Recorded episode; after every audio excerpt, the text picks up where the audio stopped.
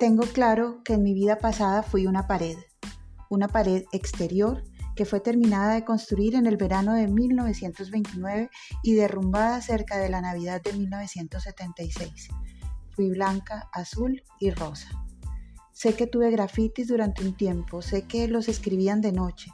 Unos hablaban de la guerra y otros eran mensajes codificados para novias de colegio. No tengo memoria de todo lo que me pasó durante ese tiempo. Guardo con celo el recuerdo de algunas manos que me rozaron, de los cuerpos que se recostaban mientras llovía, amparados en un techo pequeño que sobresalía y que se fue cayendo con el tiempo. Le conocí los meos a varios borrachos y a varios perros. Serví de apoyo para varias requisas y en dos ocasiones para hacer el amor. Hoy he pasado por donde creo que viví. Ahora hay ahí otra pared. Me parece que reencarnará en poeta.